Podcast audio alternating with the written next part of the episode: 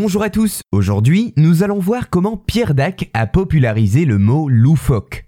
Il existe de nombreux termes qui nous ont été légués directement du vocabulaire argotique et notre mot du jour, le mot loufoque, fait bien partie de cette liste. Seulement, le terme loufoque nous vient d'un argot bien particulier que l'on nomme le louchbem. Le louchbem, c'est un jargon qui était essentiellement employé dans le milieu des bouchères et des bouchers parisiens à partir du milieu du 19e siècle. À quoi servait-il? Eh bien, comme pour tous les argots, le louchbem avait des fonctions culturelles et pratiques. En effet, cela permettait aux bouchers de pouvoir parler entre eux sans que les clients puissent comprendre ce qui était en train d'être dit pour passer une information. Je cite une bouchère interrogée par la chercheuse Valérie Soguera.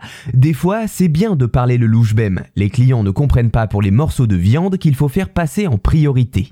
Le louchbem constitue en soi un code social qui permet au groupe des bouchers de s'identifier en tant que tel. Jusqu'ici, le langage louchbem aurait pu rester dans le cercle fermé des bouchers, mais un artiste s'est essentiellement chargé de le transmettre au grand public, le comédien Pierre Dac.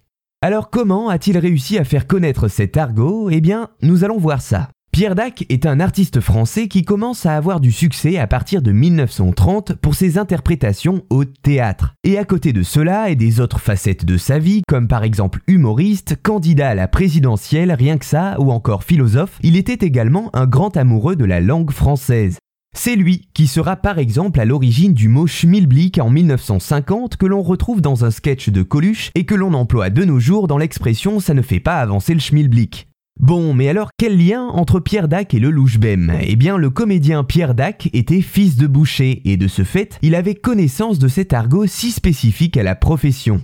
Lui qui raffolait des jeux de mots, des calembours et qui appréciait tourner les situations quotidiennes en dérision, piocha donc dans ce vocabulaire pour construire son œuvre humoristique. Dans cette logique, il s'autoproclame et devient le roi des loufoques, un mot issu du langage louchbem qui était de ce temps inconnu du public. Il contribue à populariser le terme qu'il reprend de manière récurrente dans son œuvre comme synonyme de fou. On passe ainsi du mot fou qui en louchbem est transformé en louf pour finir par devenir loufoque.